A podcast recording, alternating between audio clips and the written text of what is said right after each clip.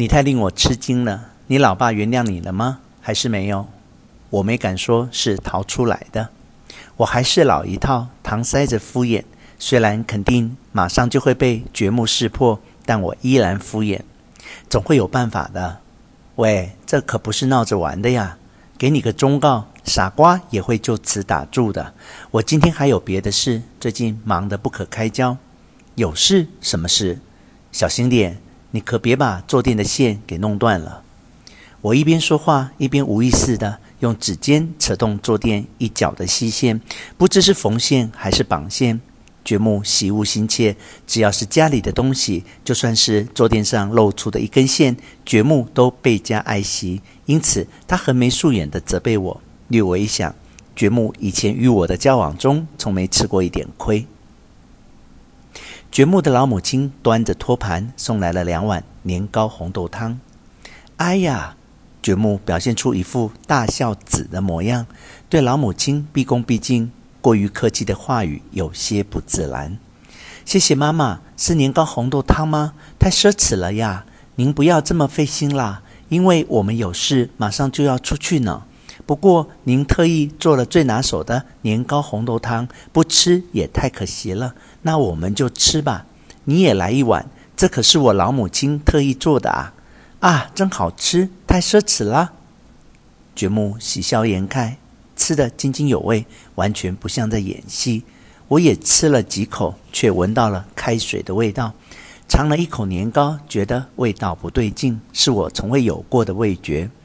我绝非瞧不起他家的贫寒，那时我并不觉得难吃，而且很感激老母亲的心意。尽管我恐惧贫穷，但毫无轻蔑之心。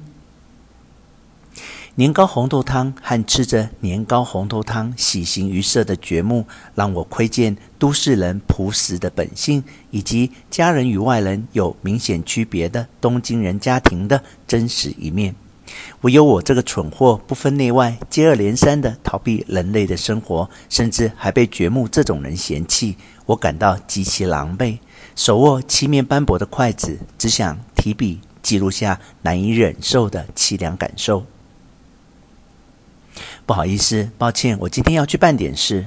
掘墓起身，一边穿上衣，一边说道：“我要出门了，真不好意思啊。”这时，正好有一位女客人来找掘木，我的命运也随之转变。掘木突然变得活力四射，说：“啊，真的抱歉，我正想着去找您呢，不料却来了一位不速之客。不过没关系的，请请进吧。”掘木有点方寸大乱。我抽出自己做的坐垫，翻个面递过去。他一把夺过，又翻了个面，然后请女客人就坐。房间里除了掘木的坐垫外，就只剩下这个坐垫供客人使用了。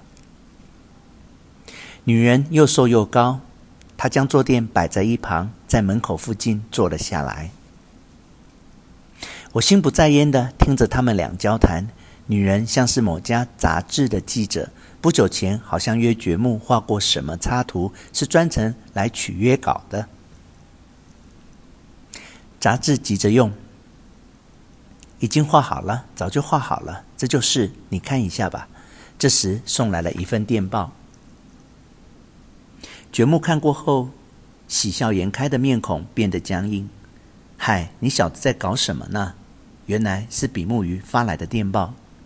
总之，请你赶快回去。我要是能送你回去就好了，可现在我没时间。你啊，离家出走还一副满不在乎的样子。您住在哪儿呢？大久保。我脱口而出。那正好在我们杂志社附近。女人出生在甲州，二十八岁，与五岁的女儿一起住在高原市的公寓里。听她说，丈夫已经去世三年了。你看起来像是吃苦长大的人。难怪这么善解人意，真够可怜的。